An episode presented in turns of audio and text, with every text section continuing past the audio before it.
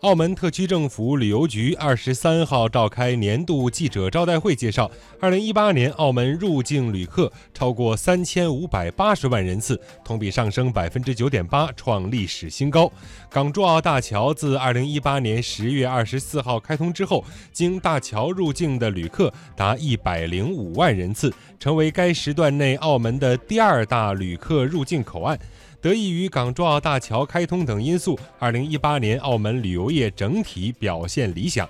旅游局局长文启华在会上介绍了二零一九年的工作计划，包括深化创意城市美食之都建设，扩大旅游推广影响力，发挥澳门优势，参与大湾区及“一带一路”旅游建设，推动智慧旅游发展，优化提升旅游品质等。